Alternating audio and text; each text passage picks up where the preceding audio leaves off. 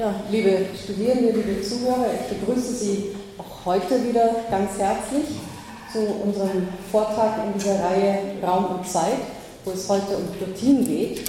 Und ich darf Ihnen kurz äh, den Kollegen Professor Dr. Christoph Horn vorstellen, der eine Professur in Bonn hat für äh, antike und praktische, äh, für antike und praktische Philosophie. Christoph Horn hat Philosophie, Griechisch und Theologie in Freiburg, München und Paris studiert. Wunderbare Orte äh, für ein Studium der Philosophie. 1993 hat er dann in München promoviert über Plotin, über Sein, Zahl und Einheit. Mit Plotin hat also alles erst einmal angefangen auf dem akademischen Weg. das war eine Studie zu den systematischen Grundlagen der Enneagramme. Da ging es noch nicht um die Zeit, heute aber werden wir etwas über die Zeit hören. Die Habilitation erfolgte dann 1999 äh, in Tübingen über grundlegende Güteruntersuchungen zu einer handlungsteleologischen Ethik. Das ist dann später bei Klostermann erschienen. Von 2000 bis 2001 hat Christoph Horn eine Professur für Philosophie an der Universität Gießen gehabt und ab 2001 bis jetzt äh, ist er, wie gesagt, Professor für Antike und praktische Philosophie in Bonn. Äh, 2003 bis 2004 war er Fellow am, Wissen, am renommierten Wissenschaftskolleg in Berlin äh, und 2006-2007 hat er eine Professur an der Universität Lausanne vertreten. Er ist Herausgeber des renommierten Archiv für Geschichte der Philosophie. Äh, er ist Geschäftsführer der Gesellschaft für antike Philosophie, also er ist absolut ausgewiesen in dem Fach der Antiken, in dem Bereich der antiken Philosophie. Er ist Mitherausgeber der Augustinus-Werkausgabe. Äh, er ist Mitherausgeber von Gnomon Mitherausgeber der Zeitschrift für philosophische Forschung. Er arbeitet an einem Projekt Philosophiegeschichte der Antike, äh, an diesem Überweg, den Sie wahrscheinlich alle kennen, äh, an dem Band Kaiserzeit und Spätantike. Ich denke, das ist noch nicht abgeschlossen, oder? Leider nein. Kurz vor dem Abschluss. Mhm. Weitere Arbeitsprojekte sind die Kommentierung der aristotelischen Metaphysik, eine wahrlich auch nicht kleine Aufgabe, aber sicherlich auch eine spannende und herausfordernde Arbeit.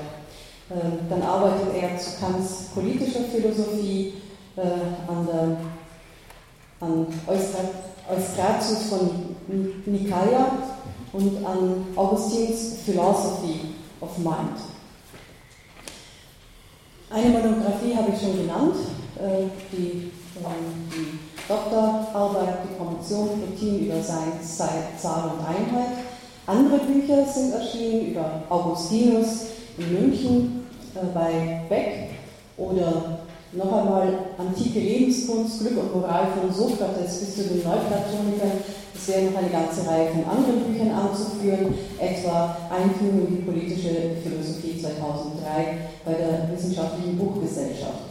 Äh, eine ganze Reihe anderer Bücher äh, hat äh, Christoph Horn zusammen mit anderen herausgegeben. Immer wieder spielt auch Augustinus oder eben die antike Philosophie oder die praktische Philosophie eine wichtige Rolle, zum Beispiel in dem Text- und Kommentarband bei Surkamp Kant Grundlegung zur Metaphysik der Sitten. Ich bitte dich nun um deinen Vortrag. Ganz herzlichen Dank, liebe Violetta, für die nette Einladung und für die freundlichen wie ausführlichen Begrüßungsworte. Ähm, liebe Studierende, meine Damen und Herren, ich unterstelle mal, dass Sie einfach nichts über Plotin wissen, diesen Autor aus dem dritten Jahrhundert. Ähm, ich unterstelle das nicht unfreundlicherweise, denn er ist nun mal nicht so sehr bekannt und gehört nicht nur ohne weiteres zum Curriculum dessen, was man heute als Philosophiestudierender rezipiert. Es kommt aber auch noch dazu, dass diejenigen, die ein bisschen was über ihn wissen, in der Regel problematisch über ihn wissen. Das heißt, äh, Dinge, von denen ich nicht sicher bin, dass ich sie in der Prüfung gerne hören würde. Verstehen Sie? Also das, was man so gewöhnlich rezipiert, ist nicht unbedingt das, was die Plotin-Spezialisten als Common Sense teilen. Das heißt, es gibt eine große Differenz, anders als bei Kant oder bei Hegel oder bei Nietzsche oder Wittgenstein zwischen dem, was die Leute über den Autor glauben und was er wirklich gesagt hat. Übrigens ist das so ganz unproblematisch mit dem Mikrofon. Also mir scheint es wenig zu dröhnen, aber äh, sind Sie zufrieden, bin ich hörbar und so? Gut. Wenn das der Fall ist, äh, fange ich nun also an. Äh, wollte Sie noch fragen, haben Sie alle ein Textblatt, ein sogenanntes Handout abbekommen? Wenn ja, dann äh, schauen Sie drauf und wenn nein, dann sollten Sie danach gucken, dass Sie noch eins bekommen können. Plotin ist ein Autor aus dem 3. Jahrhundert nach Christus. Er ist der Begründer des Neuplatonismus. Die Lebensdaten sind 204 bis 270. Die Zeittheorie Plotins äh, ist in einem einzigen Traktat niedergelegt in der Schrift 3.7. Das ist die Nummer 45 in der Chronologie. Äh, deshalb, wenn Sie auf die äh, Zitatpassagen schauen, habe ich dort immer Eneade geschrieben. Ich erkläre gleich, was eine Eneade ist. Dann 3.7, das ist dieser Traktat in der dritten Eneade, der siebte Traktat.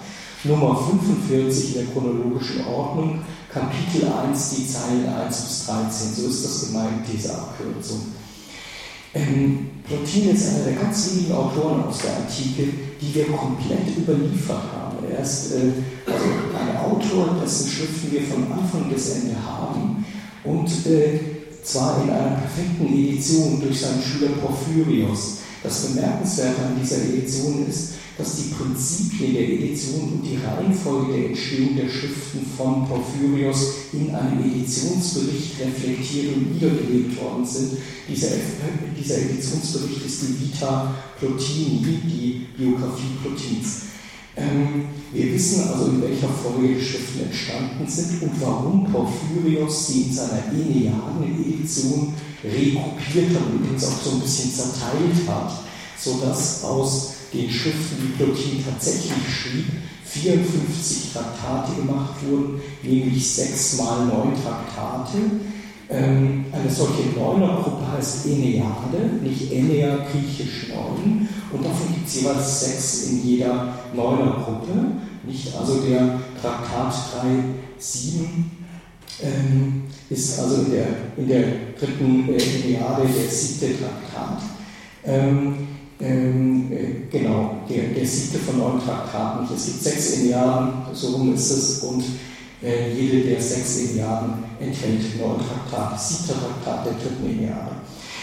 Und diese Schrift ist fokussiert auf das Thema Ewigkeit und Zeit. Die Zeittheorie erscheint bei Plotin also mit Blick auf eine Ewigkeitstheorie, Ewigkeit und Zeit.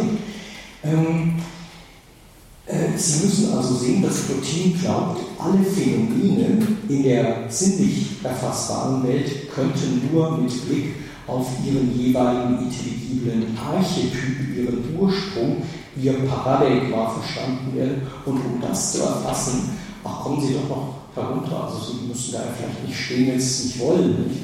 Ähm, ähm, um das zu, nachzuvollziehen, muss ich Ihnen so einen ganz ultrakurzen Abriss der, äh, des Platonismus nach Platon geben. Wir wissen nicht, was Platon selbst vertreten hat, welche Art von metaphysischer Konzeption er tatsächlich vertreten hat. Da divergieren die Meinungen allzu sehr. Aber seit der älteren Akademie und insbesondere seit der Rückkehr der platonischen Tradition zum sogenannten Dogmatismus unter Antiochos von Askalon im ersten Jahrhundert vor Christus ist die platonische Schule eine metaphysisch-dogmatische Schule seit den sogenannten Mittelplatonikern. Nicht um diese Autorengruppe, diese mittelplatonische Autorengruppe, dazu gehören Philon von Alexandrien, dazu gehören Attikos, Alkinos, Numenios, Namen, die Ihnen möglicherweise gar nichts sagen. Diese Autorengruppe sind basal für Plotin, wie gesagt, mit dem man den Neuplatonismus im dritten Jahrhundert nach Christus beginnen lässt. Alle diese Autoren, die ich gerade genannt habe, vertreten im Prinzip eine Zwei-Welten-Ontologie und eine Zwei-Welten-Epistemologie. Also dasjenige, was man klassischerweise auch in Platon hineingelesen hat. Wie gesagt, im 20. Jahrhundert ist alles so ein bisschen im Fluss gekommen. Viele Leute behaupten, nee, nee, der Platon hat die Ideentheorie gar nicht vertreten. Andere wiederum behaupten, äh, die Tübinger Schule etwa, er hat hinter der Ideentheorie eine Prinzipientheorie vertreten, wie auch immer, was auch immer Platon selbst meinte. Die Mittelplatoniker und die Neuplatoniker hielten ihn für einen Autor, der in zwei Welten denkt. Zwei Welten Ontologie, zwei Welten Epistemologie und die sind systematisch aufeinander bezogen. Plotin sieht ihn genauso. Wenn er also das Phänomen der Zeit entschlüsseln will, schaut er sich an, was in der intelligiblen Welt der Zeit entspricht. Und die Entsprechung in der intelligiblen Welt ist die Ewigkeit, Aion. Aion ist das griechische Wort für Ewigkeit.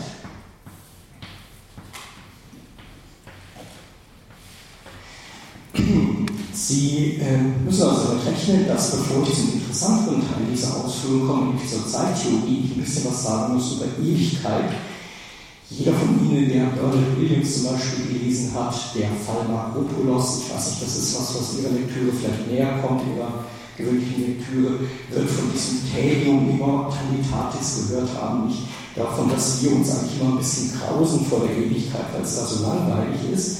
Nicht so für Plotin, äh, das paradigmatische Kapitel, das er dafür im Blick hat, ich weiß nicht, wie gut Sie antike Philosophie kennen, ist Metaphysik Lambda 7. Das siebte Kapitel der, des Traktats Lambda von Aristoteles ist das Paradigmenkapitel für das, was jetzt folgt, für dieses ewige Leben des Nus. Aber eins muss noch äh, davor stellen. Neben der zwei Welten, Ontologie und Epistemologie, vertritt Plotin ein insgesamt fünfstufiges Derivationssystem, das äh, top-down äh, sozusagen die Realität erklärt als Vermannigfaltigung eines absolut Einfachen. Nicht? Also das ist im Grunde eine schöne Strategie, die auch wissenschaftstheoretisch irgendwie attraktiv wirkt. Äh, Simplex Siegel Veritatis, nicht das Einfache ist der, der Siegelring oder Siegelabdruck der Wahrheit. Das heißt, so oft man etwas erklärt, führt man etwas Komplexeres auf etwas Einfaches zurück. Darum wäre es im Grunde attraktiv. Wir würden die Welt so erklären können, dass sie auf etwas absolut Einfaches, auf etwas Vielheitsloses zurückgeführt werden kann. Und dieses absolute Etwas ist bei den Neuplatonikern beginnend mit ähm, äh, Plotin ein göttliches Eines, nicht ein vielheitsloses göttliches Eines, aus dem deriviert gedacht wird ein Intellekt, ein, so eine Art Weltgeist, nicht ein Weltintellekt. Äh, und von ihm heißt es, er enthalte die Ideen. Das ist auch so eine Lehre, die bei den Mittelplatonikern präformiert ist, bei Antiochos, Numenios, Philon, äh, Attikos und wie sie alle heißen. Bei, bei denen ist das präformiert, dass die platonischen Ideen in diesem Intellekt, in diesem kosmischen Intellekt äh, enthalten sind der ist nicht mehr vielheitslos, sondern der ist äh, äh, durch Vielheitlichkeit charakterisiert, aber er ist immerhin noch in einem hohen Maße geeint. Und wir werden gleich sehen, dass der Modus seiner Einheitlichkeit äh, sozusagen die Weise seines Selbstvollzugs Ewigkeit heißt. Das werden wir sehen, wenn wir uns die Texte ein bisschen angucken. Ähm, und dann folgen, also als dritte Stufe folgt dann die Ebene der Weltseele. Das ist der Demarkationspunkt, an dem der Übergang stattfindet zwischen intelligibler und sinnlich wahrnehmbarer Welt. Und die intelligible Welt ist die durch den Intellekt erfassbare, die äh, sensible Welt, die durch die Sinnen, äh, Sinne, Sinneseindrücke erfassbare Realität. Und dann geht es nochmal eine weitere Stufe nach unten zur sensiblen Welt hin und schließlich zur Materie. Die Materie ist das äh, letzte, unterste, sozusagen depravierteste ähm, äh, etwas in der Welt, das sie, was keine Form mehr aufweist. Sie sehen daran, dass er Aristoteliker ist, also guter Aristoteliker sozusagen darin zu behaupten, dass es eine prima Materia gibt die völlig äh, ohne Form ist und die ist im Universum das letzte Entstandene, das unterste, dasjenige, was pure Vielheit ist und pures Depotenzierendes und vollkommen depotenziertes, ähm, na, wie soll man sagen, plastizierbares, etwas nur noch plastizierbares, was keine Eigenkontur mehr aufweist. Jetzt lese ich mal den ersten Text. Ich weiß nicht, wie viele von Ihnen ins Griechische rüberschauen können, aber dafür habe ich es eben zweisprachig hier abgedruckt. Äh, der erste Text aus dem ersten Kapitel lautet, und vielleicht werden Sie jetzt gleich eine Reminiszenz haben an Augustinus, der von Herrn Meixner ja in der vergangenen Woche vorgestellt wurde. Ich lese, Ewigkeit und Zeit nennen wir verschieden voneinander, und zwar die eine der immerwährenden Natur, Peritem, Aideon, Eideon für Sinn zugehörig, die Zeit aber dem Werden und dem sinnenfälligen All. Perito, kein Teutopan, also diesem All hier, Teutopan, diesem All hier zugehörig. Nicht, Sie sehen hier die Kontrastierung von Ewigkeit und Zeit und Zuweisung auf intelligible Welt einerseits, sinnlich erfassbare Welt andererseits. Von hier glauben wir gleichsam durch den unmittelbaren Zugriff des Denkens eine genaue Vorstellung von ihnen in unseren Seelen zu haben, die wir immer davon reden und sie bei allem miterwähnen. Jetzt kommt die Augustinus-Reminiszenz. Versuchen wir indes zu einem Verständnis von Ewigkeit und Zeit zu gelangen und gleichsam nahe an sie heranzutreten, so gerät unser Denken doch wieder in eine Ausweglosigkeit. Und gucken Sie mal da ins Griechische, da musste ich leider den Text korrigieren, weil ich, ich habe ihn aus dem Thesaurus Linguae Graecae im Internet gezogen, aber da gibt es an der Stelle wirklich einen Fehler, überraschenderweise. Es muss heißen Apountes und nicht Pountes, nicht Peiromenoi Mähen und so weiter. Wenn wir also versuchen, dann geraten wir in eine Ausweglosigkeit. Das ist diese berühmte Confessionis Reminiszenz, nicht wo Augustinus sagt, naja, solange mich niemand fragt, weiß ich immer, was die Zeit ist. Also sobald ich versuche, mir darüber eine ähm, philosophisch reflektierte Theorie zurechtzulegen, scheitere ich daran, dann entgleitet mir das Zeitphänomen und ich kann äh, es nicht mehr greifen. Ich lese weiter, jeder von uns nimmt andere Aussagen der Alten über und Zeit auf. Vielleicht fasst auch jeder dieselben Aussagen anders auf. Hier behalten wir inne und meinen es sei genug, wenn wir die Lehre jener auf eine Frage hin sagen können oder hin rekapitulieren können. Ähm, hier zufrieden lassen wir davon ab, noch weiterhin über Ewigkeit und Zeit nachzuforschen. Also er meint, nicht viele Leute äh, tun sich damit schwer, die Aussagen der früheren Philosophen, der Alten, auf ihren Sinn hin zu erschließen.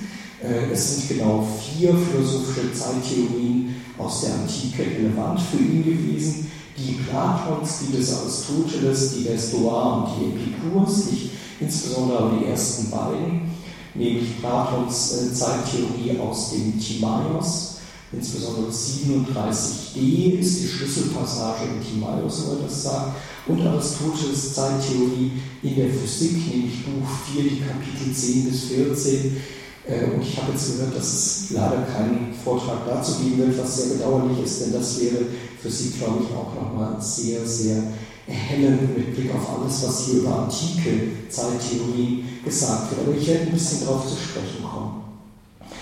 Sie sehen an dem Schluss dieser Passage, dass er kein dogmatischer Platoniker ist in dem Sinn, dass er nur einfach reproduziert, was Platon sagt, zum einen greift er verschiedene Anregungen auf. Es sind die Alten, deren, also sozusagen die Tradition, die philosophische Tradition, die er insgesamt verarbeiten möchte. Auf der anderen Seite will er sich eben nicht damit begnügen, die Sachen zu reproduzieren und sie nebeneinander zu stellen, sondern er möchte durch eigene Nachforschungen, schauen Sie auf das Wort Zätein in der letzten Zeile, durch eigene Nachforschungen die die meisten Leute gleich wieder fallen lassen, dahinter kommen, was es mit diesen traditionellen Positionen wirklich auf sich hat. Jetzt, ähm, äh, ja, ein wichtiger Punkt ist, dass Sie ihn nicht so auffassen dürfen, als ob das, was er über Aristoteles sagt, kritisch gemeint wäre.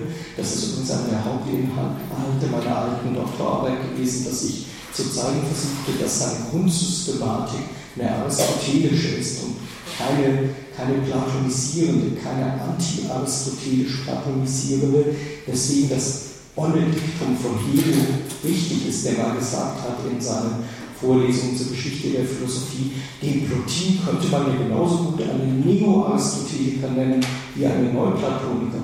Hat Hegel sehr wichtig gesehen, das versuchte ich zu verteidigen damals. Und ähm, er ähm, scheint dem Aristoteles in dem, was jetzt folgt, einen Vorwurf zu machen, aber er macht ihn sehr behutsam und in Wahrheit macht er ihn mit Mitteln, die er selbst dem, dem Aristoteles entlehnt. Und ich habe eine defensive Lesart dieser Aristoteles-Kritik dahingehend favorisieren, dass ich sage, der Aristoteles erscheint nur als jemand, der uns nicht gesagt hat, was er über die Definition von Zeit wirklich denkt, sondern er hat zu seinem inneren Schülerkreis gesprochen. Es gibt sogar eine, eine Stelle in diesem Traktat, äh, Kreis 7, nämlich äh, das Kapitel 13, Zeile 17, ich weiß nicht, ob Sie es nachschauen wollen, wo der Plotin sagt, naja, der Aristoteles, ehrlich gesagt, der hat zu einem inneren Schülerkreis gesprochen, was eine gute Beobachtung ist.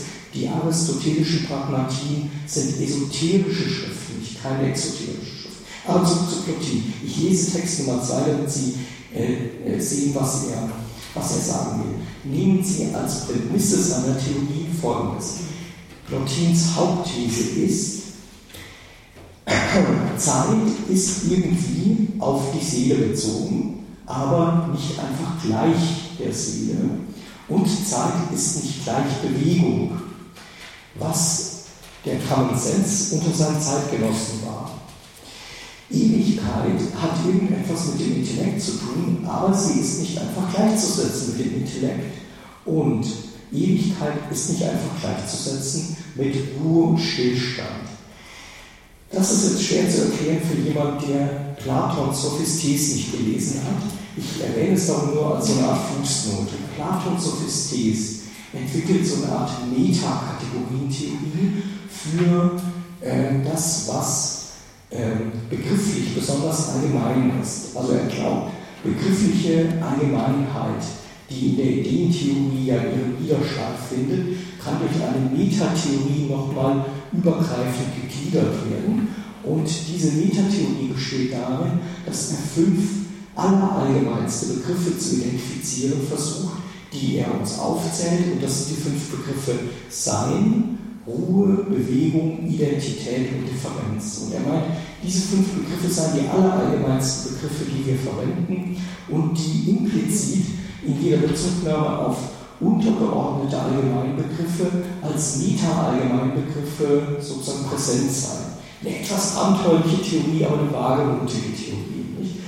Und äh, der Plotin denkt nun, naja, wenn wir das ernst nehmen, müssen wir diese fünf Legistagene, die größten Klassen, nicht die obersten Klassen, im Intellekt so situieren, dass wir keine kurzschlüssigen ähm, Identifikationen vornehmen, etwa die Ewigkeit, den Ionen einfach kurzerdings mit Ruhe Stillstand, äh, also einem der fünf Legistagene gleichsetzen, sondern wir müssen im Grunde den Aion, die Ewigkeit, insgesamt mit dem Intellekt gleichsetzen. Das heißt, mit allen fünf äh, Teilmomenten, die Platon im Sophistes unterschieden hat. Jetzt lese ich wirklich Text Nummer 2 aus dem dritten, Kapitel des Traktats 3745.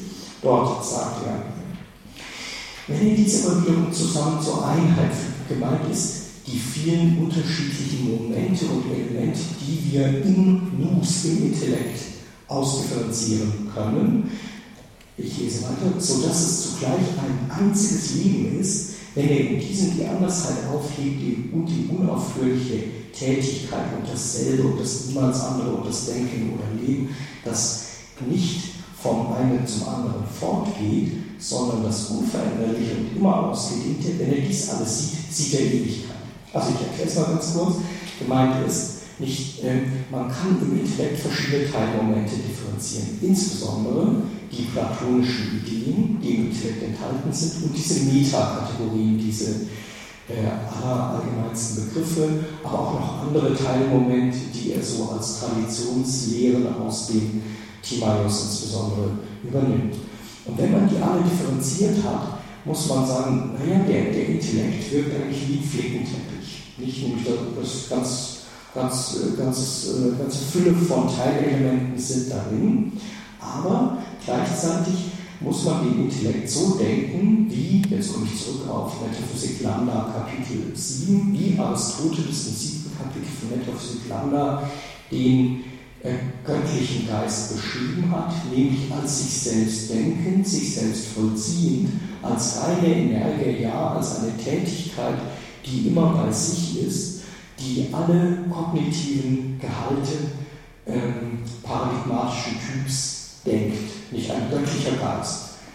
Vielleicht kennen Sie äh, frühneuzeitliche Philosophie besser als antike Philosophie. Nehmen Sie den göttlichen Geist bei Leibniz. Nicht Leibniz wäre dafür ein ganz guter Vergleichspunkt, nicht der in dieser platonischen Tradition steht. Göttlicher Geist bei Leibniz, also Selbstvollzug der allerallgemeinsten Ideen durch einen subjektartigen, äh, erkennenden Geist. Und der führt nun nach Metaphysik Lambda 7 das allerangenehmste Leben. Was lustig ist, ein bisschen lustig, nicht, weil ähm, schauen Sie, das wichtigste Gottesprädikat in diesem Traktat ist Lust, nicht?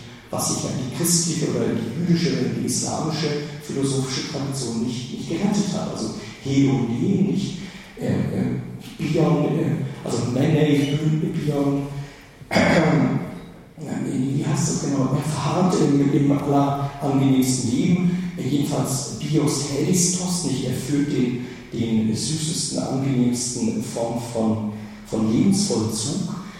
Ähm, und ähm, ähm, dieser, von diesem Gott ist hier jetzt also die Rede, von diesem Intellekt, nicht der sich selbst vollzieht und der das allerallgemeinste Leben hat. Ähm, und dann geht es weiter nach dem Doppelpunkt, nämlich Leben, das im selben verharrt. Das ist jetzt ein Timaeus 37e6 Zitat da es immer das ganz gegenwärtig hat, nicht jetzt dieses, dann ein anderes, sondern alles zugleich, Hammer Tapanta, und nicht jetzt ein anderes, dann wieder ein anderes, sondern teillose Vollendung, gleich wie in einem Punkt, alles versammelt ist und niemals im Fluss, im Fluss hervorgeht, so verharrt jene die Ewigkeit im selben, in sich und wandelt sich nicht, sondern ist immer in der Gegenwart, weil nichts in ihr vergangen ist und nichts in ihr erst sein wird. Sie ist vielmehr das, was sie ist. Daher ist die Ewigkeit nicht das zugrunde liegende, das Hypokeimenon, das Substrat, sondern das aus dem Substrat gleichsam hervorleuchtende Gemäß der Selligkeit, die es verheißt, für sein nicht erst künftiges, sondern schon seiendes Sein, dass es so ist und nicht anders. Sie verstehen vielleicht, wie das Ding gemeint ist, also wie dieser Text gemeint ist. So ein bisschen wortreicher, ist auch nicht optimal übersetzt, das muss ich zugeben. Ähm, verstehen Sie, es geht im Grunde um folgenden Punkt. Dieser Selbstvollzug äh, des Geistes in seinen vielen Momenten, also das Faktum, dass der Gott als reine Tätigkeit, als angenehmste Tätigkeit gedacht wird, dieses Faktum wird Leben genannt, nicht? Also Selbstvollzug, Selbst, äh, wie soll man sagen, Selbsterkundung, äh, Selbstbetrachtung des Geistes wird Leben genannt. Und damit wird jetzt die Ewigkeit identifiziert. Nicht? Die Ewigkeit ist also die Weise, in der sich dieser göttliche Intellekt selbst vollzieht, selbst aktualisiert, nicht seine kognitiven Gehalte vor sich bringt. Äh, der denkt mal an den Satz vom Widerspruch und dann denkt er an äh, Geometrie, an geometrische Inhalte, dann an Zahlen, dann an den Satz vom ausgeschlossenen Dritten, so einmal gesagt. Nicht? Also äh, äh, alles, alles eine wird von diesem Intellekt gedacht und permanent aktualisiert. Und dieses Leben, dieser Vollzug ist die Ewigkeit. Ähm, ich äh, lege ganz großen Wert darauf, dass äh, der Gott hier das angenehmste Leben führt und Sie sehen auch gleich noch warum. Es ist hier also in der Mitte des Textes, wenn Sie ins Griechische springen, von einem Telos die Rede. Der hat das teillose Telos erreicht, Telos Ameres. Ähm, gut, jetzt, jetzt kommt der interessante Teil für uns alle, weil wir eben dieses Telium Eternitatis haben. Wir, wir denken uns die Ewigkeit ganz schrecklich langweilig, nicht wie Donald Williams das gesagt hat. Und äh, wir interessieren uns viel mehr für Zeittheorien als für Ewigkeitstheorien. Äh, die Zeittheorie äh, muss nun gewonnen werden, mein Plotin, aus der Ewigkeitstheorie. Und sein Hauptgegner unter den zeitgenössischen Philosophen, seine Hauptgegner sind alle diejenigen, die meinen, dass Zeit irgendetwas sehr unmittelbar mit Bewegung zu tun hat und zwar entweder mit Bewegungsphänomenen ganz generell oder aber mit der Bewegung des Universums oder noch konkreter gesagt mit der der Fixsternsphäre. Nicht? Also denken Sie sich, wie ist antike Zeitmessung? Antike Zeitmessung funktioniert so, dass man natürlich zunächst mal Sonnenaufgang und Sonnenuntergang studiert hat ähm, und dann festgestellt hat, ja gut, das weiß irgendwie jeder Steinzeitmensch, dass manche Tage kürzer, manche länger sind, dass die Sonne mal höher steht, mal niedriger steht und so weiter. Ähm, also taugt irgendwie das Maß Sonnenaufgang, Sonnenuntergang nicht so richtig als Zeitmaß, denn manche Tage sind kürzer, manche sind länger. Was taugt also richtig als Zeitmaß?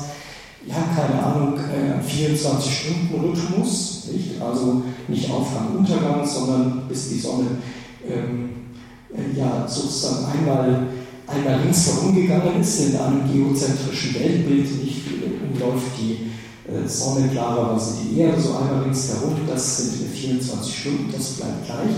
Und dann kann man außerdem noch den Fixsternhimmel betrachten, der, jedenfalls wenn der Himmel klar ist, was in Griechenland häufiger Fall ist als in Wien, ähm, die äh, Fixsterne in einer idealen Rotation begriffen sind. Nicht? Das ist ein anderer wichtiger Punkt für die antike Astronomie.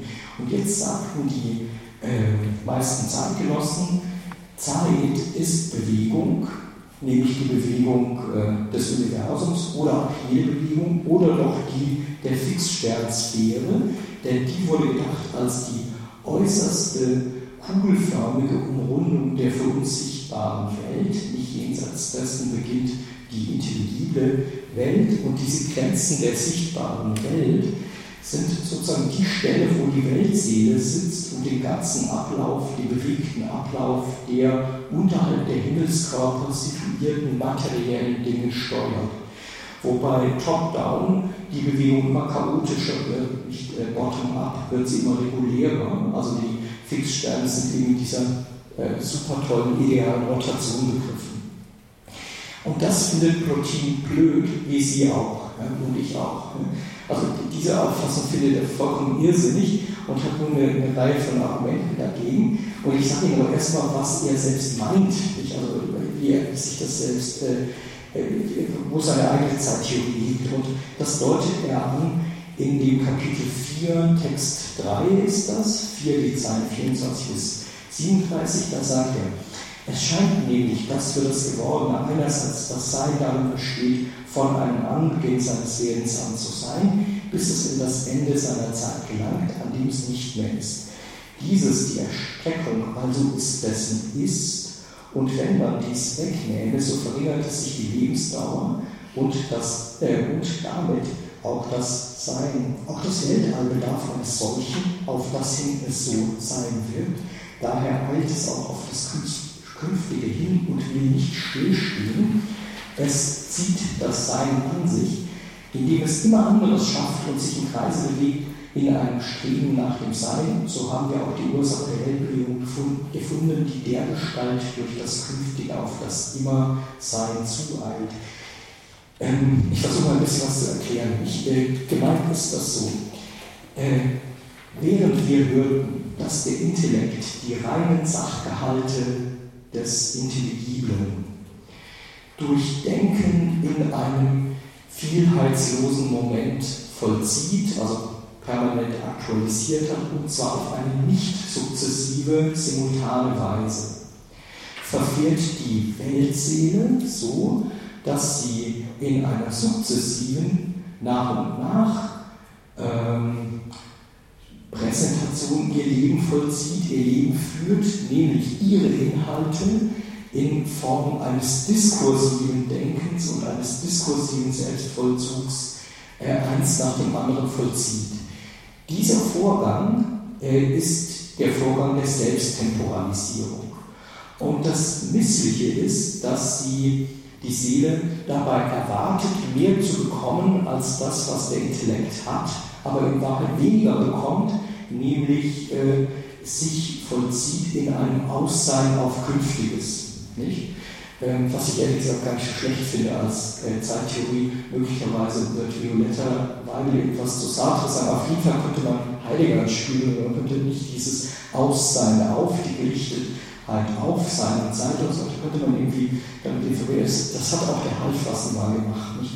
Ähm, die, äh, die, äh, diese Theorie in Zusammenhang zu bringen mit diesem Ausgerichtetsein auf Künftiges, sozusagen die künftige Ganzheit seines ganzen Lebens herstellen wollen durch Antizipieren ähm, und sich genau durch Antizipieren der künftigen Ganzheit selbst zu vervielfältigen. Nicht, was irgendwie eine interessante Konzeption ist.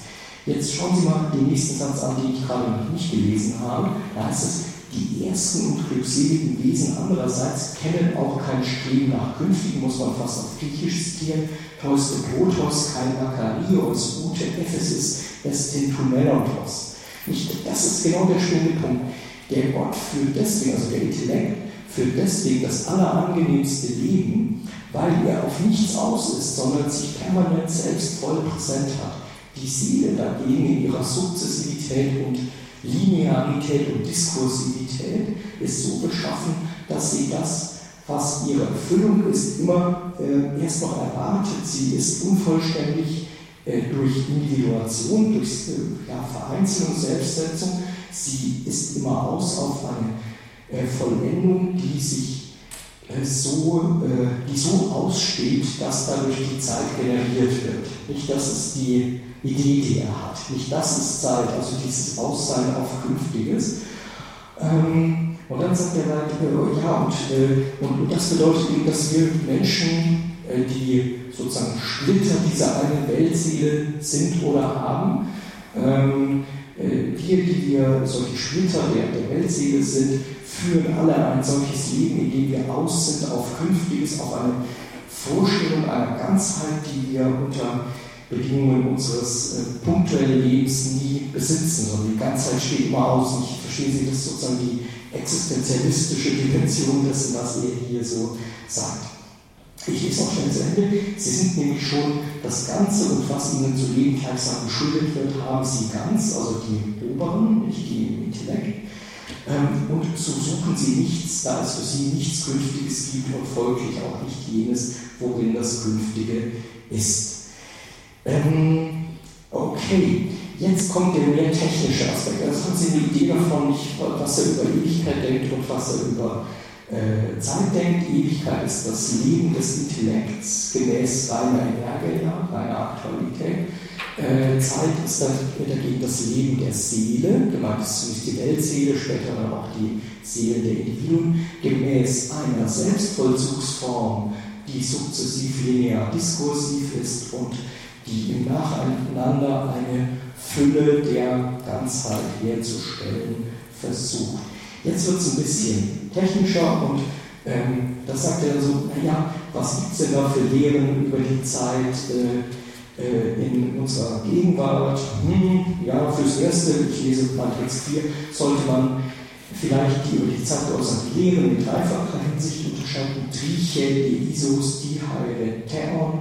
Nicht äh, dreifach sollte man die unterscheiden. Entweder sagen die Leute, die Zeit sei die sogenannte Bewegung oder die Bewegung, also er sagt so genannt, nicht Bewegung Menge. Oder man fasst sie als das Bewegte auf, Tokinumenon, oder als etwas an der Bewegung, ähm, Kineseos Ti. Das tun sowohl die Stoiker als auch die Epikureer als auch Aristoteles.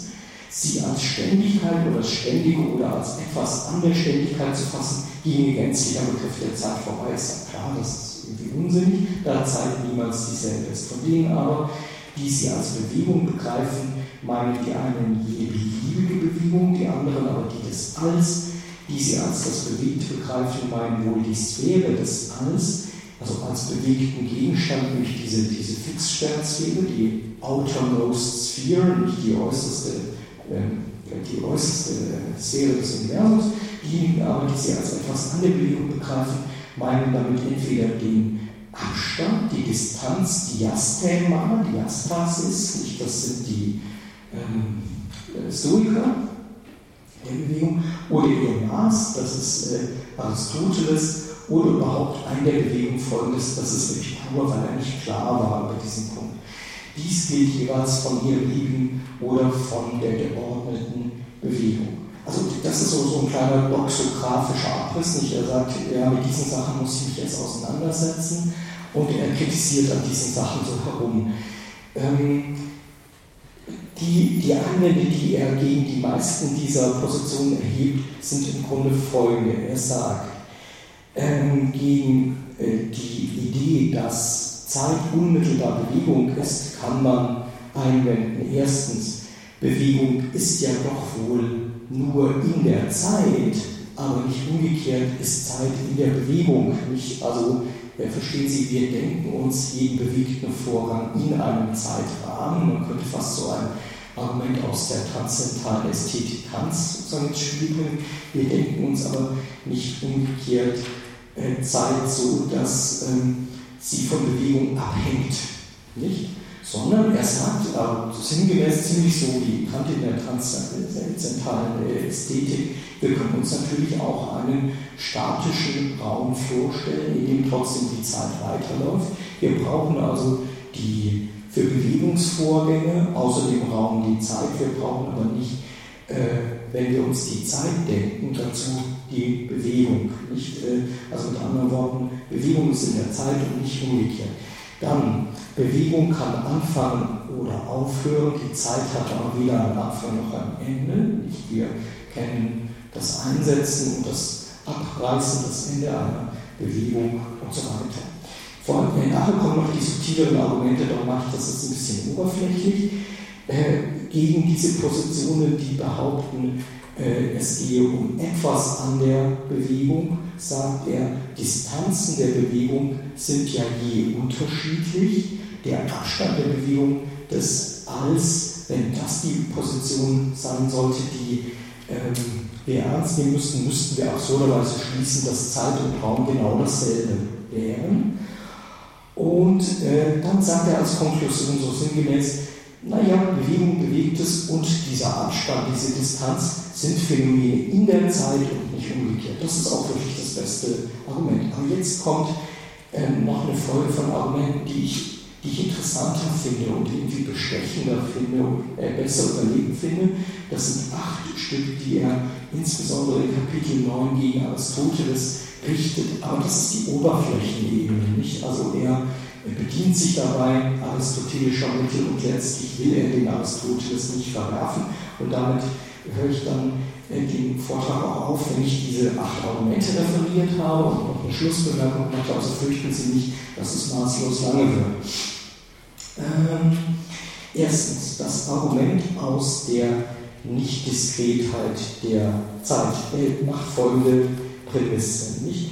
Ähm, Aristoteles hatte gesagt in Physik 4, äh, in den Kapiteln 10 bis 14, Zeit müsse verstanden werden als Maß oder Zahl der Bewegung gemäß dem früher oder später. Nun sagt Plotin, was denn nun? Meinst du nun Zahl oder Maß? Ähm, Zahlen sind etwas Diskretes. Naja, für uns nicht, aber für ihn schon nicht. Also er denkt sich die Menge aller Zahlen als die Menge aller natürlichen Zahlen, beginnend mit der 1, nicht die Null war in der Antike nicht bekannt und dann unendlich fortschreitend, aber ein Maßstab, etwa ein Längenmaß oder ein Hohlmaß, misst er immer ein Kontinuum und ist auch selbst ein Kontinuum. Also er, er deckt eine bestimmte äh, problematische Prämisse bei Aristoteles auf, nämlich die Prämisse der Dualität von Kontinuität und Diskretheit, und Diskretheit und Kontinuum. Und das hat nun aber einen philosophisch tieferen Sinn als nur, dass er da sozusagen einen ungenügenden Mathematikbegriff hat, nämlich einen von einer Menge aller Zahlen, die angeblich diskret ist und mit 1 beginnt und dann ins Unendliche fortschreitet. Und dieser ähm, äh, relevante Punkt ist folgender. Was ähm, was zählen oder messen wir eigentlich, wenn wir die Zeit messen? Ich hoffe, dass mein Vorredner Uwe Meixner dieses Zeitparadoxon aus Konfessionis 11 sehr, sehr einbläuend oder sehr nachdrücklich Ihnen vor Augen geführt hat. Das Zeitparadoxon ist ja, dass wir denken auf der einen Seite, das, was wir an der Zeit unmittelbar haben, sei so eine äh, bestimmte Form von Gegenwart, wie etwa dieses Jahr. Und dann macht er eine Intervallschachtelung in den Konfessionen und sagt, hm, ehrlich gesagt, das ganze Jahr haben wir ja nicht präsent. Der Januar liegt schon verdammt weit zurück und wie es im Dezember sein wird, wissen wir jetzt im Juni noch nicht. Sagen wir mal, wir haben einen Monat präsent, den Juni, aber ist das wirklich so? Äh, den ersten haben wir schon nicht mehr richtig präsent und was am 30. sein wird, wer dann Fußball-Europameister sein wird, wissen wir auch nicht. Und ähm, irgendwie kann auch ganz viel passieren. Also Gegenwart ist was problematisch. Haben wir diese Stunde präsent? Eigentlich nicht. Haben wir fünf Minuten präsent? Eigentlich nicht und so weiter. Ja? Diese Intervallschachtelung, jetzt ist das so. Wäre es auf der anderen Seite der Fall, dass man Zeit unendlich teilen könnte, hm, dann hätte Zenon von Elea recht mit seinen berühmten Paradoxien von Achille und der Schildkröte und so weiter und so weiter. Wir müssen also postulieren, sagt Augustinus, und das ist es, was, er von Plotin geklaut hat, nicht? oder was er von Plotin, wir müssen also postulieren, dass es minutissime partes temporis gibt, nicht? also kleinste Elementarteilchen von Zeit. Nicht? Die nehmen wir so nicht wahr, aber sie sind das Postulat, das man machen muss, um ähm, äh, unterstellen zu können, dass es so etwas gibt wie Zeitmessung, wo wir eigentlich überhaupt nichts unmittelbar haben, denn die Vorstellung, wir könnten Zeit aktual unendlich teilen, also natürlich potenziell teilen können wir sie unendlich nicht, wir können immer kürzere Zeiteinheiten bilden, aber wir müssen uns Zeit letztlich atomar vorstellen, nämlich dass es Augenblicke gibt, die nicht weiter teilbar sind, sozusagen faktisch atomar potenziell teilbar, faktisch, aber atomar. Solche Zeitatome. Und diese Paradoxie wieder hier äh, geltend machen in diesem Argument aus der Nichtdiskretheit der, äh, der ähm, äh, Entschuldigung, das, das, muss zunächst heißen, der Zahl, nicht, äh, da habe ich einen Fehler gemacht auf dem Handout, korrigieren Sie das doch bitte, der Zahl, also die, die Zahlen sind nicht diskret, äh, sind diskret und die Zeit, den, ach Entschuldigung, der ist doch richtig, ist doch richtig. Also die Zahlen sind diskret, aber die Zeit ist nicht diskret. Auf der anderen Seite ist die Zeit kein pures Kontinuum, denn dann wäre sie unendlich teilbar. Stimmt doch, Kommando zurück, was auf dem Blatt steht. Jetzt zweites Argument gegen, gegen Aristoteles, also gegen Aristoteles, ist nicht wirklich gegen Aristoteles. Das Argument ist folgendes. Ähm, die Zeit verläuft gleichmäßig aber Bewegungen sind möglicherweise ungleichmäßig und zwar in ganz unterschiedlicher Art und Weise. Zum einen äh, können Bewegungen verschiedene Geschwindigkeiten haben. Ohnehin verschiedene Bewegungen können verschiedene äh, Geschwindigkeiten haben, aber auch eine dieselbe Bewegung kann zu verschiedenen Zeitpunkten verschiedene Geschwindigkeiten haben. Außerdem kann Bewegung enden, abreißen und dann wieder einsetzen. Nicht das Auto kann stehen bleiben und dann weiterfahren. Außerdem hat Bewegung verschiedene Richtungen. Alle diese Phänomene kommen nicht in der Zeit vor. Nicht? Zeit hat weder äh, akzelerierte noch retardierte Momente, sie setzt auch nicht aus und sie ist nicht multidirektional, sondern unidirektional, die verläuft immer in eine Richtung. Ich nebenbei gesagt, diejenigen äh, Autoren liegen vollkommen schief, die glauben, dass Augustinus in Confessiones 11 Erfinder einer subjektiven Zeittheorie in dem Sinn wäre, dass er so etwas antizipiert wie die psychologische Empfindungszeit. Nicht? Also ich habe das mal äh, verglichen, oder ja, vergleichen Sie es mit Marcel Proust, nicht à la recherche du temps perdu, nicht diese geschrumpfte Erlebniszeit, äh, wenn man sich spontan erinnert an äh, die Vergangenheit und sie dann in geschrumpfter Form oder in gedrängter Form äh, uns erscheint oder wenn uns unter Langeweilebedingungen die Zeit gedient scheint und so weiter. Das ist überhaupt nicht der Punkt bei Augustinus und eben auch nicht bei Plotin, sondern der Punkt ist äh, vielmehr, es gibt eine objektive Zeit, ist ja nicht Einstein, hier eine objektive Weltzeit, während die Vielzahl der Bewegungen sozusagen in der Zeit sich vollziehen.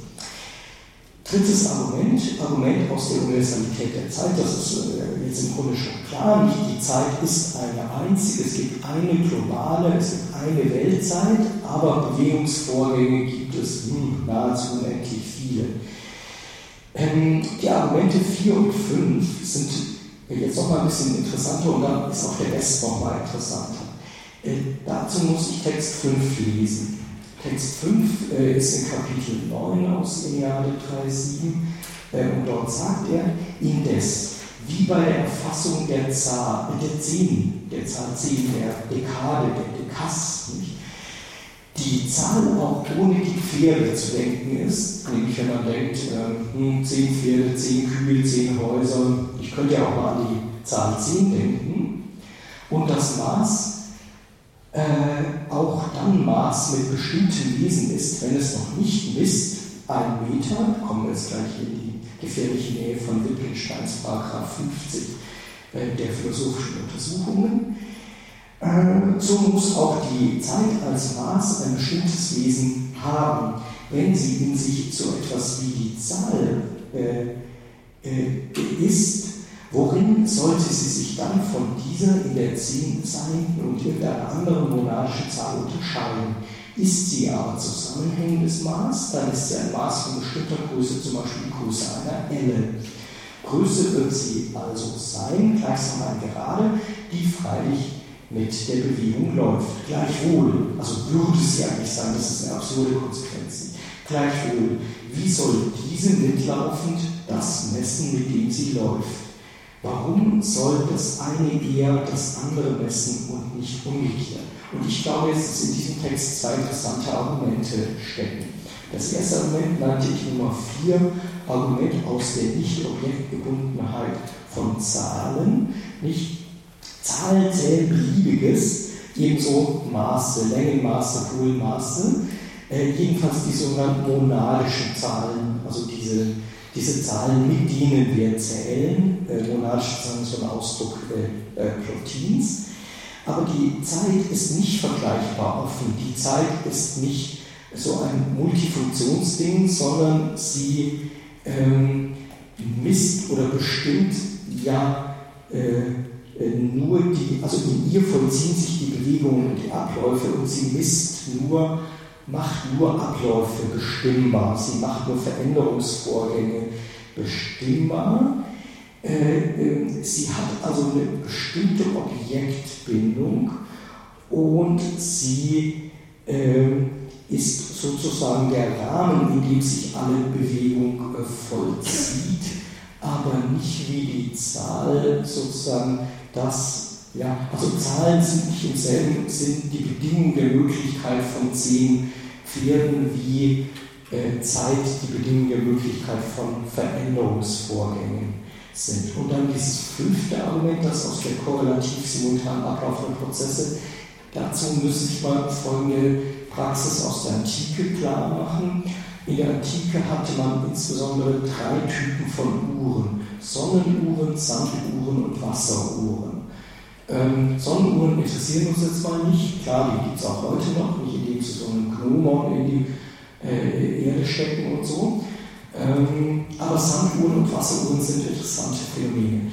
Eine Sanduhr funktioniert so, dass in einem gleichmäßigen Prozess nicht die Sandkörner von der oberen in die untere Glasschale fallen und ebenso bei der Wasseruhr, da trifft das Wasser, sozusagen gibt das Wasser aus dem oberen Becken in das untere Becken. Und diese Vorgänge sind gleichmäßig, sodass man äh, sagen kann, naja, Angenommen, in einem Gerichtsverfahren soll die gesamte Laufzeit der Wasseruhr gleichzeitig aufgeteilt werden zwischen dem Ankläger und dem Verteidiger des Delinquenten. Nicht? Ähm, dann lässt man den Ankläger die Hälfte der Wasserzeit reden und den äh, Verteidiger die Hälfte der Wasserzeit reden. Ähm, was macht also Zeit messbar oder für uns bestimmbar? Äh, lineare, gleichmäßige Vorgänge wie fallende Sandkörner und fallende Wassertropfen, Wassermengen. Mit anderen Worten, wir glauben zu leicht, weil wir Zeit so messen, dass wir Instrumente bauen, in denen, naja, denken Sie an frühneuzeitliche mechanische Uhren oder an Quarzuhren oder dergleichen, wir machen Zeit so messbar, dass wir äh, linear ablaufende, gleichmäßig ablaufende Vorgänge zur Zeitmessung verwenden. Und daher kommt nun dieses Generalmissverständnis zu glauben, Zeit sei dieser Messvorgang. Aber das Blöde ist ja, dass wir, wenn wir gleichzeitig eine Sanduhr und eine Wasseruhr oder mehrere Sand- und mehrere Wasseruhren laufen lassen und dazu noch eine Quarzuhr und eine frühneuzeitliche mechanische Uhr, nicht äh, den einen Vorgang immer durch den anderen messen können. Und jetzt komme ich wirklich ganz kurz zu Wittgenstein und den philosophischen Untersuchungen.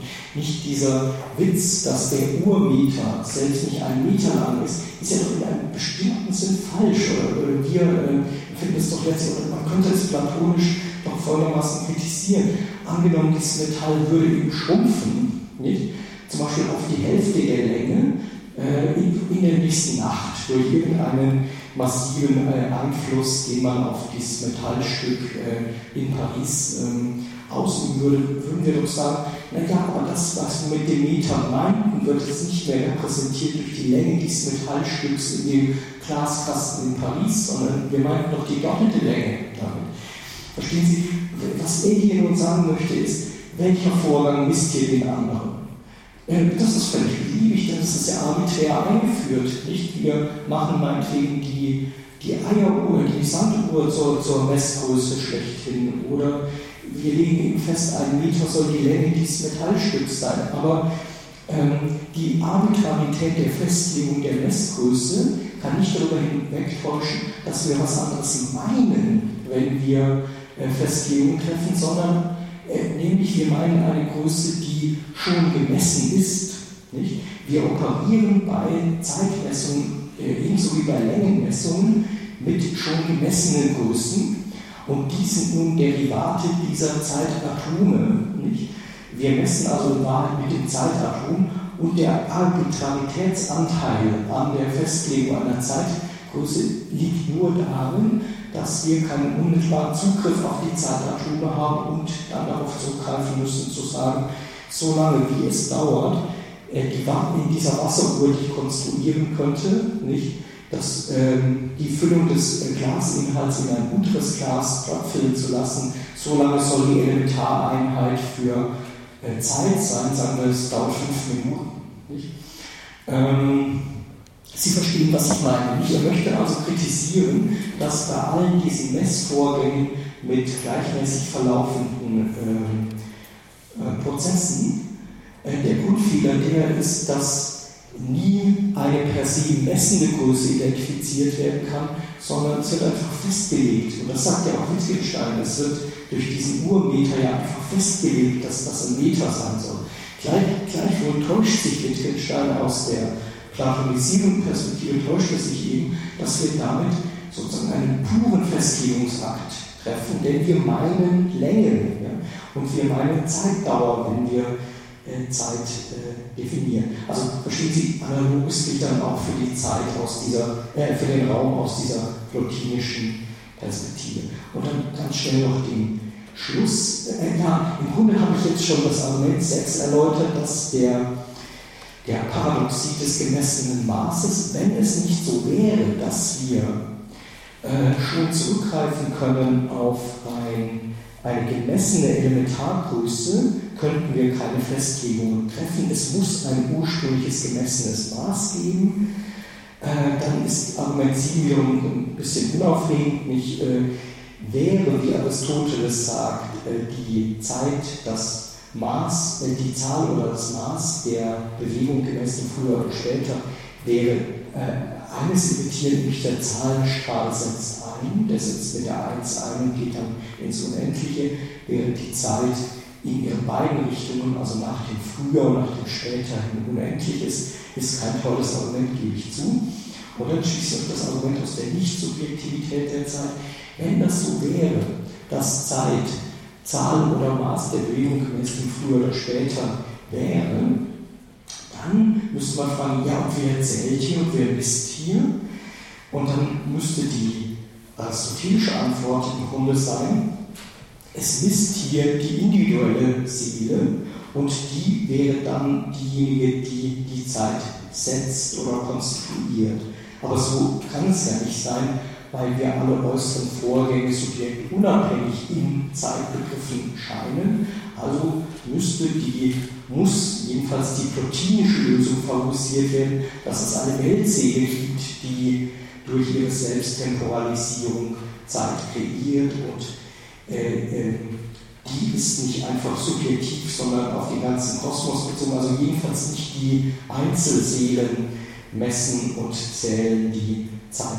So, Schlussbemerkung, damit ich die Zeit nicht zu so sehr strapaziere. Ich glaube, wir haben da noch eine halbe Stunde für, für eine Diskussion. Plotin ist der Meinung, dass Himmelsbewegungen und auch alle anderen Bewegungen nach Platons Auffassung, nicht um dessen Interpretation es ja letztlich hier geht, ähm, Zeit immer nur anzeigen, weil Zeit das ist, was als Klammer, als allgemeine Vollzugsweise, als ein Aktualisierungsmodus für die gesamte sinnlich vereinnehmbare Welt äh, charakteristisch ist. Die Konstitution der Seelen ist eine Art von Individuation, bei der es der Seele darum geht, ihr eigener Herr zu werden und sich selbst zu besitzen. So ähnlich sagte das in Kapitel 11. Dabei gibt es aber ein Dilemma, es kommt zu einem Dilemma, die Seele will sich auf der einen Seite selbst besitzen, sie verliert sich dabei aber genau in der Individuation und sie versucht sozusagen durch die Zeit eine Ganzheit zurückzubekommen, die äh, die Individuation rückgängig machen würde. Übrigens, schöne Formulierung, sie verzeitlichte sich selbst, sie temporalisierte sich selbst, he auten ich honosen, 1130. Nicht? Ähm, die Selbsttemporalisierung ist also auf der einen Seite ein, eine Folge der Selbstkonstitution und impliziert auf der anderen Seite dieses Streben nach Wiedererlangung einer Ganzheit, die in der Zukunft liegt. Die Zeit ist keine Summe von isolierten Jetztpunkten, das ist auch ziemlich genau Augustinus ähm, Pointe in diesem Buch 11 der Konfession ist, sondern die Seele umfasst das Nacheinander sämtlicher Zeitmomente in diesem Ausgriff auf eine künftige Ganzheit. Ähm, und ich lasse es damit bewenden und danke Ihnen für Ihre Aufmerksamkeit.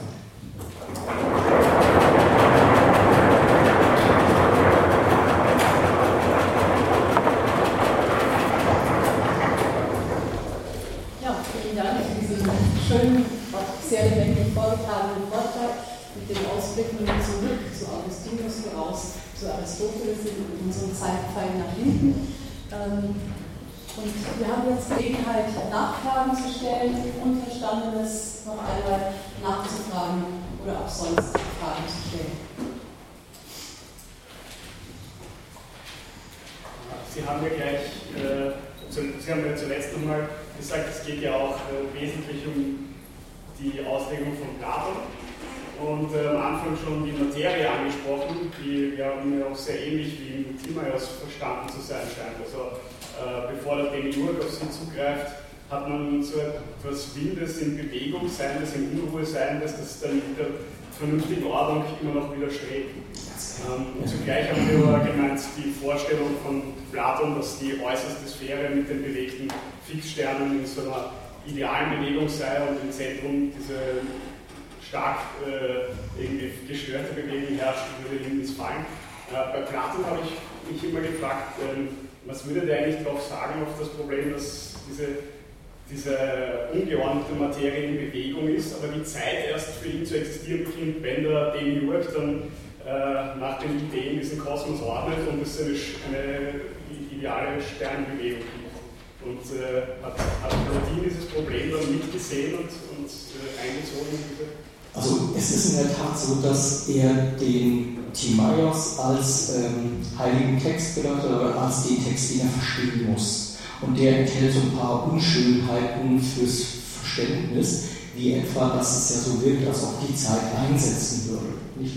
Nun ist für alle äh, antiken Theoretiker vor den Christen äh, der Ursprung der Zeit, naja, eine Denkmöglichkeit, aber keine sehr attraktive Denkmöglichkeit. Aristoteles hat sich sehr klar geäußert, nicht die Zeit äh, ist in beiden Richtungen des Zeitpfeils unendlich und das ist ja prima facie attraktiv. Also ist diese Vorstellung von, einem, von einer Genese der Zeit irgendwie anders aufzufassen als so wie etwa Augustinus sieht. Jemand ist nicht Augustinus, wenn ihm der Meister das erzählt hat, sagt er folgendes, ja, verflixe mal, ähm, wie kann man sich das denken in seiner Genesis, in seiner Genesis-Interpretation, dass Gott die Zeit schuf, was tat er denn vorher? Äh, was tat Gott vorher? Und dann hat er darauf die scherzhafte Antwort, weil er darauf keine gute Antwort hat. Ja, vorher hat er sich äh, Strafen für Leute ausgedacht, die dumme Fragen stellen. Ähm, also Gott, ähm, äh, natürlich gibt es kein Vor der Zeit, aber eben weil wir uns äh, einen solchen Unbegriff dann zurechtlegen, eine Zeit vor der Zeit, ist es irgendwie eleganter, diese Temporalisierungsbeschreibungen aus dem Timaios als Konstitutionsbeschreibungen zu denken, bei denen es darum geht, in ein Derivationssystem, das von oben nach unten als äh, sich multiplizierend konzipiert wird, die Setzung der Zeit zu denken als eine ähm, Vollzugsform der Seele, nicht die Art und Weise, wie die Seele sich äh, temporalisiert. Ähm, einen ziemlichen Einertanz muss der Plotin tatsächlich machen in der Frage, wer der Demiurg ist. Nicht? Wer der Demiurg ist. Und es gibt im Grunde zwei Möglichkeiten. Die Hauptmöglichkeit, die er nutzt, wie auch die Autoren vor ihm, diese Mittelplatoniker, ist zu sagen, der Demiurg ist der Intellekt. Nicht Platons Demiurg aus dem Timaeus ist dieser Nous. Aber, ähm, naja, ähm, er blickt auf die Ideen und so weiter. Die zweite Möglichkeit wäre zu sagen, es ist die Seele. Ähm, bei der Zeitinterpretation sagt er, es handelt sich dabei um den Intellekt, der sozusagen aus sich die Seele heraus konstituiert als mindere Form seiner selbst, nicht äh, wo das Denken der abstrakten Inhalte aus der Simultanität und Aktualität in diese Diskursivität, äh, Sukzessivität, Linearität übergegangen ist. Ja, okay. Herr Brennig? Ja, ich habe eine Frage.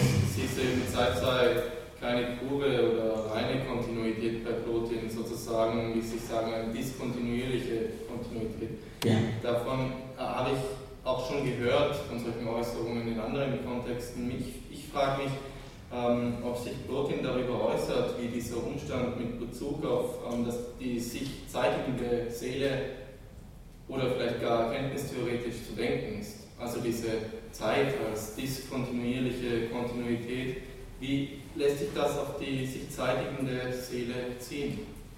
Oder äußert er sich Darf ich was Besseres vorher schicken? Also dieser ähm, griechische Name Plotinos äh, mit dem ähm, also Plotin nicht, ist eigentlich ein lateinischer Name, nämlich Plautinus.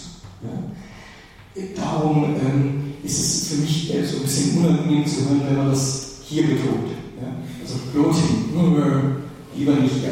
Plotinus und einem langen I, ja? also Plautinus, so ist jedenfalls eine Möglichkeit, den Namen zu erklären. Also er ist ja so ein römischer Adliger gewesen, so ein römischer Aristokrat, aber sehr klänzisiert, nicht so hellenisierter äh, lateinischer Adel. Jetzt haben Sie gefragt, wie die Vorstellung von kontinuierliche Diskontinuität sich philosophisch rekonstruieren lässt. Also der springende Punkt ist eben das Zeitparadoxon. Nicht das Zeitparadoxon besteht darin, dass wir uns Zeit weder als diskret vorstellen können, so erleben wir sie auch nicht, sondern wir erleben sie als kontinuierlich. Ähm, und wir können sie messen. Und was man messen kann, scheint ja auch kontinuierlich zu sein. Also wir können äh, Hundertstel Sekunden und Tausendstel Sekunden und noch feinere Zeitmessungen ja anstellen. Wir können ziemlich weit in der äh, Bestimmung von Zeitpartikeln, wenn Sie so wollen, voranschreiten mit avancierten naturwissenschaftlichen Mitteln. Aber die Frage ist, ob wir tatsächlich unendlich voranschreiten können bei äh, Raumfragen, bei Elementarteilchenfragen ist das genauso virulent. Also was kommt auf der submolekularen Ebene, welche Atome auf der subatomaren Ebene und äh, was für Teilchen tauchen dann auf und was tun wir mit denen und so weiter. ähm, es ist ähnlich virulent und da droht nun äh, unser äh, Weltbild insgesamt zu kollabieren, nämlich angesichts der zenonischen Paradoxien.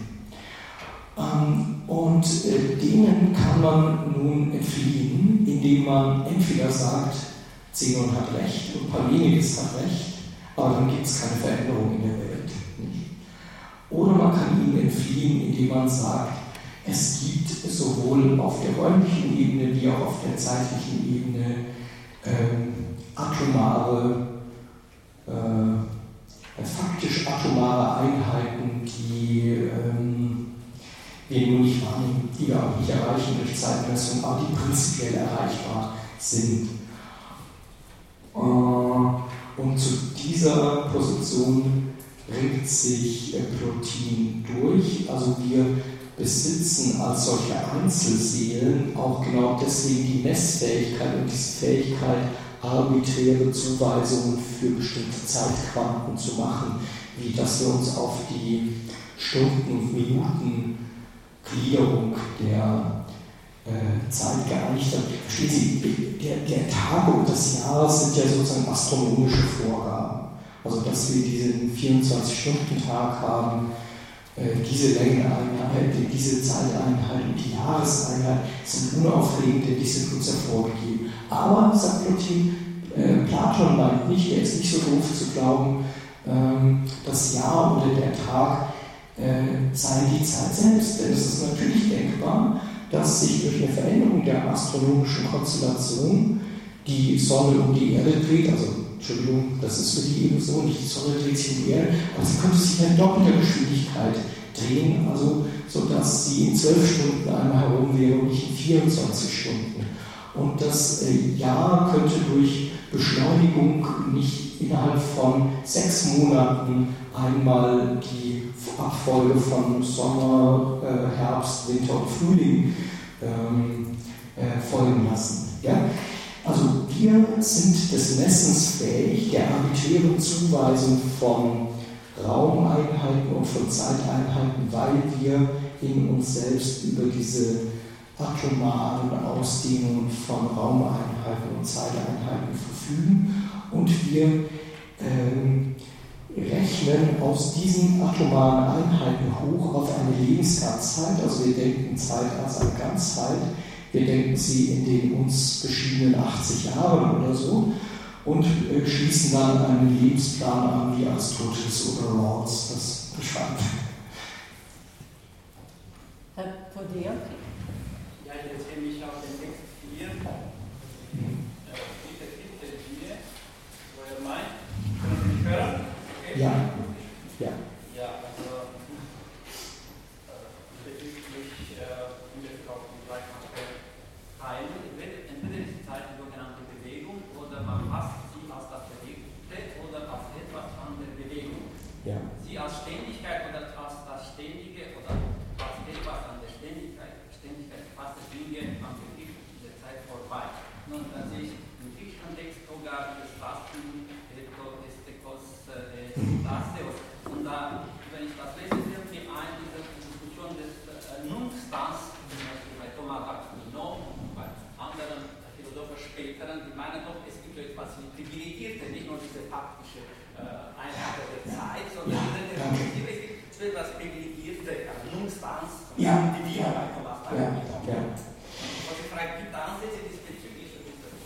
Und, noch etwas, was Er, er muss es gemeint haben, ja, ja, ja, ja, ja. Er, er muss es gemeint haben. Also es gibt keine schönen Belegstellen bei ihm dafür. Aber es gibt bei Platon natürlich diese Belegstellen, es gibt sie bei, bei Augustinus und sonst wo in der platonischen Tradition von dieser Ewigkeit im Augenblick. Das ist nämlich die eigentliche Gelenkstelle für die paradigmatische Beziehung zwischen Ewigkeit und Zeit.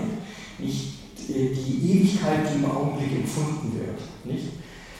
Ähm, Platon nennt das äh, Tonym oder ex eifnes, nicht äh, der, dieser, dieser äh, elementar ausgedehnte Moment, der wie eine Ewigkeit empfunden wird, nicht, wo man Zeit entrückt ist sogar.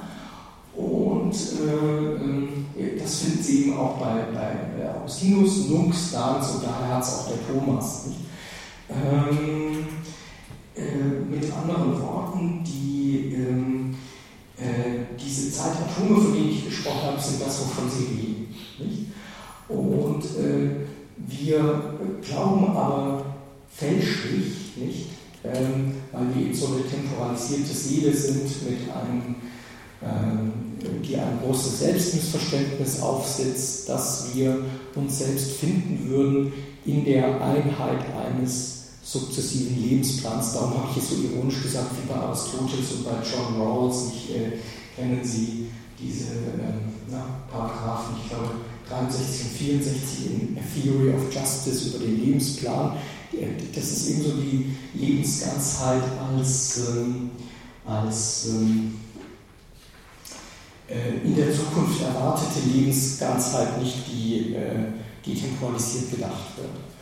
Ähm, und die Platoniker meinen das aber anders. Sie meinen, dass es genügen würde, sich im Augenblick voll auf sich selbst zu konzentrieren und dabei selbst voll in einem Vollsinn Geist zu werden, sich zu vergeistigen. Äh, würde einem das in einem Augenblick gelingen, dann wäre man von diesem Augenblick an völlig glücklich. Das ist im Grunde die Theorie dahinter, die ethische Theorie dahinter, die Selbstenttemporalisierung äh, im Augenblick. Bitte. Ja, darf ich vielleicht noch vielleicht auch anschließend daran, ich weiß es nicht, aber ich habe noch nicht ganz verstanden äh, die Kritik an Aristoteles. Denn äh, wenn also das sagt, dass äh, Zeit Zahl dann Maß der Währung ist, so ist dieses Oder ja ein bisschen so keine Konkurrenz. Das ist ein einschätzendes Oder. Und Sie haben dann gleich am Anfang gesagt, was messen wir in der Zeit messen? Du zitieren. Wir messen nicht die Zeit, sondern wir messen Bewegung. Zeit ist so wie Raum bereits vorausgesetzt und äh, selber nicht gegenständlich denkbar. Das ist ja auch bei Körper. Und ich glaube, dass der Punkt ist der nun, dass das Argument nun kommt, ja, wenn das so ist, wie also das meint, dass das eben äh, keine Ahnung, kein Ende hat, würden die zenologischen Aquarien folgen. Aber da muss man unterscheiden zwischen dem, was teil, teilbar und geteilt heißt. Äh, das, das, ist zwar teilbar, auch die, die, äh, die Materie, aber niemals wirklich geteilt. Wir können immer teilen, aber wir kommen nie ein Ende. So wie eine Zahlenreihe. Sie können immer wieder, unendlich heißt, immer eins dazufügen. Aber man kommt nicht so unendlich. Das heißt, unendlich endlich gedacht. Also jetzt geht es nicht um Leibniz, nicht? Und äh, das ist gemeint, ein, also das sagt er, die Zenologische Patient hätte recht, wenn die beiden nach Bildschildkröte als Punkte laufen würden. Punkte gibt es ja nicht. Sie laufen als auswählende Körper, sie haben mal Fee, Gestalt, deswegen holt er sie ein. Als Punkte wird es zum nächsten Punkt gar nicht kommen, weil wenn ich Punkt dazwischen liegt, daher runterfliegende Pfeil, nicht? Dann hätte ich ja die Auffassung, dass es eine leere Raum und leere Zeit gibt, wie bei Newton. Die ist zwar mhm. haltbar, aber das findet schon zu weit. Okay. Ich bin nur noch nicht ganz überzeugt, um auf sozusagen. Äh, okay, das ist jetzt komplex und Sie müssen mir sagen, wenn ich Ihnen nicht ganz gerecht werde. Also ich greife mal einen zentralen Punkt äh, von Ihnen auf. Sie unterstellen einfach, dass Unendlichkeit, nämlich die der endlichen Teilung wie der Hinzufügung von jeweils größeren Zahlen in der Zahlenreihe der natürlichen Zahlen, dass diese Unendlichkeit potenziell ist. Das tut auch äh, Aristoteles so und das ist im Grunde Aristoteles Weg, ähm, den zelemonischen Paradoxien zu entgehen, indem er sagt, naja, Unendlichkeit heißt doch immer noch eins hinzufügen und so. Nicht?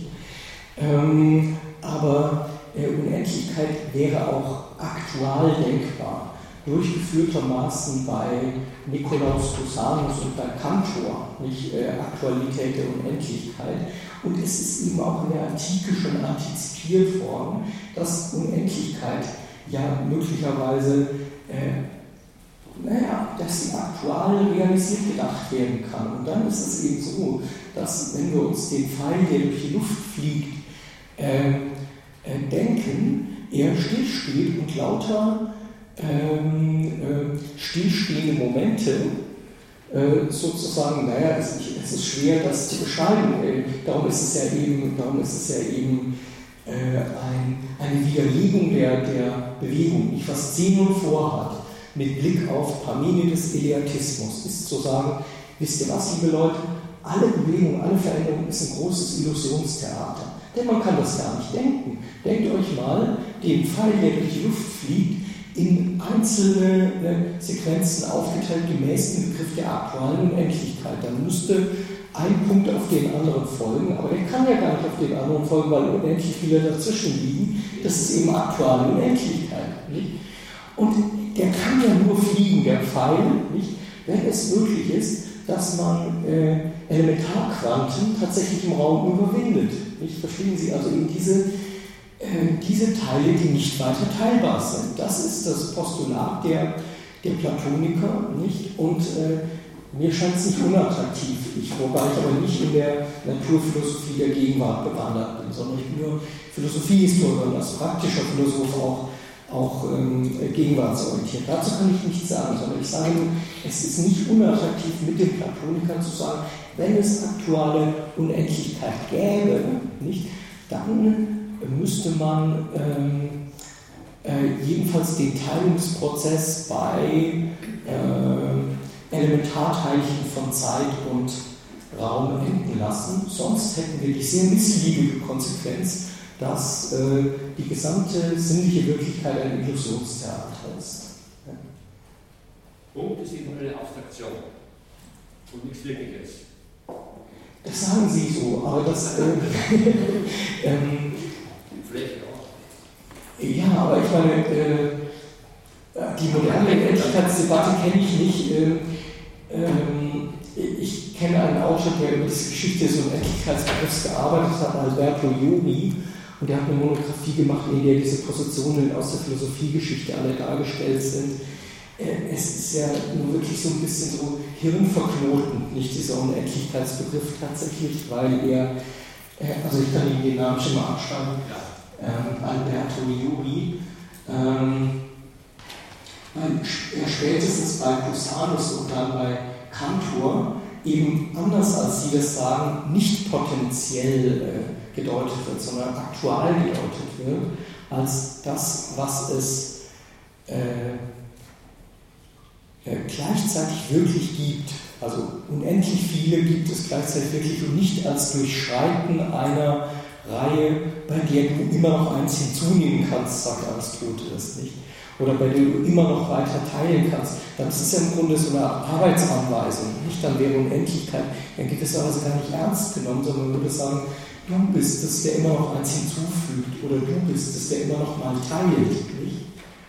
Ähm, ich, ich, finde Cusanus und der, der Kantor haben ganz recht zu sagen, natürlich müssen wir aktuell Unendliches auch denken. Nicht? Und äh, zugeben, dass man, dass man das denken kann. Und der aristotelische Ausweg ist nicht sauber zu sagen, nein, nein, nein, nein, Unendlichkeit ist nur das, dem du immer noch eins hinzufügen kannst. Wissen Ich hätte auch noch zwei Fragen. Die eine Frage ist, und mich würde mal interessieren, seit wann es eigentlich äh, in der Zeiteinteilung Stunden gibt. Gab es das für Plotin schon? Äh, und wie konnte man äh, auf die Stunden kommen, wenn man doch beobachtet, dass der Tag mal länger, mal kürzer ist über das ganze Jahr hinweg? Wie kommt man auf eine solche Zeiteinteilung? Das ist also das eine, was ich fragen wollte. Mhm. Das andere ist, was ist denn eigentlich das Argument für, dieses, für den letzten Moment, den du da angeführt hast, dass Plotin die Nicht-Subjektivität der Zeit annimmt. Äh, wenn denn Zeit etwas ist, was ich immer wieder messen kann mit verschiedenen Momenten, mit verschiedenen Materialien, sei es, dass ich ähm, zu den Gestirn emporsehe, sei es, dass ich es mit Wasser messe, mit Sand messe und so weiter. Äh, ist das eine Idealisierung oder wo, wie komme ich äh, mit Plotin in Plotins Zeit mit seinen Möglichkeiten äh, mhm. auf dieses Argument? Denn viel mehr liegt doch eigentlich ähm, die Annahme, dass äh, Zeit, wenigstens aus dieser Perspektive scheint es mir, äh, dass Zeit eben ja, äh, auf eine sehr unterschiedliche Weise messbar ist und damit auf, auf eine sehr kontingente Weise auch etwas festgelegt, dass also etwas Subjektives ist, in mhm. dem Sinne. Ja, also alle vormodernen Hochkulturen haben eine Tageseinteilung in Stunden. Ich kann ehrlich gesagt nicht sagen, ob die in der Antike die, die Stunden unsere Stunden von unseren 60 Minuten waren. Durch ein öffentlich praktiziertes ähm, Zeitankündigen. Ich weiß ehrlich gesagt nicht, wie es im Rom des 3. Jahrhunderts war, ob die Glocken geschlagen haben oder äh, Bläser von Türmen heruntergeblasen haben oder ob der Muezzin Allah ist groß gerufen hat. Das wahrscheinlich nicht. Aber äh, irgendwas in dieser Art. Also äh, Zeit ist so ein öffentliches Ding nicht. Ähm, äh, die Kirchturmglocke bong, schlägt zur vollen Stunde, nicht äh, jemand spielt eine Trompete, äh, irgendwie so. Nicht in der gesamten Kommune ist zu hören und auf dem Feld draußen auch noch, ah, die dritte Stunde, ah, die neunte Stunde, muss ich ja, muss ja meine Brotzeit auspacken oder so. Nicht, äh, irgendwie so, nicht, äh, äh, immer funktioniert das so, einer ruft und bläst die Posaune, sowas. Und ähm, äh, die andere Frage, warum nee, sagt er... Wie komme ich, wie komm ich zu dieser Stundeneinteilung, wenn die Tage so unterschiedlich sind? Ja, die, hatten wahrscheinlich dann so eine Wasseruhr oder sowas. Ehrlich gesagt, äh, das ist mir selbst nicht furchtbar klar. Gibt es jemanden, der es genauer weiß, gut geschickt? Oh, Feuer, Feuer, Feuer sind zeitnah gewesen zum Beispiel. Feuer zeitnah, oder er hat auf die Sonnenuhr geguckt, ich weiß es nicht. Ja. Ähm, wie geht es bei Feuer? Wie funktioniert ja, man, äh, man einigt sich einfach, äh, wie lange äh, dieses und jenes ähm, ähm, Feuer äh, braucht, um, um, um ja. zu werden. Ne? Dann sagt man sich, wir sehen uns in drei Feuern oder so. Ne? Achso. Ich meine, die ja, Stunde, ist ja, das der, Punkt ist doch, die hatten keine Armband oder die Individuen hatten keine Uhren außer solchen Sanduhren und sowas. Und die äh, reichen ja nicht für den ganzen Tag sodass. Ähm, das, das, das, ist doch, das ist doch das Genau, die Öffentlichkeit historisch gesehen. Ja. In seinen Büchern steht das auf jeden Fall da. Also für mich ist erstmal das Rätsel, wie kann ich den Tag in 24 Stunden einteilen oder vollkommen egal, in 30 oder in 20. Mir kommt es nur darauf an, wie komme ich denn auf eine solche Zeiteinteilung. Ich muss doch etwas haben, das mir das Maß vorgibt, dass der Tag beginnt und dass der Tag endet, dass also irgendwo. Also beim Sonnenaufgang bläst der die Posaune zum ersten Mal nicht, beim Sonnenaufgang bläst er die und dass die Stunden möglicherweise nicht gleich sind, ist ja vielleicht auch nicht ganz so schlimm. Ähm, es ist ja sozusagen eine Form von Normativität, die äh, sozial ist, nicht die sozial konstituiert ist. Wenn der äh, eingeschlafen ist, der Turmwächter, nicht dann äh, ist es eben fünf Minuten später. Aber der, der haut auf die Glocke oder bläst die Posaune, irgendwas in dieser Art, äh, um, die, um die Stunde anzugeben. Ähm, also das sind soziale Praktiken, aber eben das, was daran objektiv zu sein scheint, äh, ist der nächtliche Umlauf der Fixsterne, nicht die man beobachten kann, ist natürlich äh, der Sonnenumlauf, also die Erdrotation, nicht von, also ein vollständiger Sonnenumlauf, eine ganze Umdrehung der Erde, würden wir sagen, und das Jahr. Natürlich ist das Jahr mit diesen 365 Tagen, so und so viel nicht, ähm, ein, ein, objektives Maß. Und das hat ja eben die Philosophen gegen die Plotin opponiert, dazu gebracht zu sagen, das ist also die Zeit. Nicht die Zeit hängt mit dem Kosmos ganz direkt zusammen, ist nämlich das, was sich an der äußeren Sphäre der Welt äh, vollzieht. Und er hält an dieser Lösung insofern fest, als er sagt, es ist die Seele, die dort situiert ist, diese Weltseele, nicht die ist es, die die Zeit als ihre Vollzugsform setzt, konstituiert nicht, sie vollzieht sich als temporalisierte. Und nun ist es aber so, dass die Zeit dadurch nicht subjektiv wird, weil sie ja der Rahmen oder die Klammer ist, in dem sich alles, was sich in der sinnlich wahrnehmbaren Welt abspielt, äh, befindet. Nicht wegen Kants transzendentaler Ästhetik, eben wir müssen uns immer einen Raum und eine Zeit vorstellen. Wir können uns nichts in der sinnlichen Welt Gegebenes denken, das nicht in Raum und Zeit stattfindet, und zwar in einem Raum und einer Zeit und nicht in fünf Zeiten und fünf Räumen und so. Äh, darum ist es eben unzulässig, weil diese Argumente sind nicht unähnlich den kantischen Argumenten aus der transzendentalen Ästhetik. Es ist eben so, dass ähm, äh, Zeit das ist, wohin alle Bewegung stattfindet. Und die ist different und äh, die, die Bewegung mal so, mal so und multidirektional und chaotisch und abreißend und schief und so, aber Zeit ist nicht so. Zeit ist objektiv und eine und eben äh, unverzichtbar im Denken. Ja. Vielen Dank. Wir sind am Ende unserer Zeit leider, äh, denn es kommt jetzt gleich auch wieder eine Gruppe herein. Ich möchte nur noch einmal darauf hinweisen. Leider, leider äh, wird nächste Woche der Vortrag nicht stattfinden. Äh, er ist ausgefallen wegen Krankheit, das heißt, wir haben in diese ganzen Revorlesung auch keinen Aristoteles-Vortrag. Und in 14 Tagen geht es dann noch einmal weiter mit einem Vortrag von äh, Kollegen Erler äh, über Plan.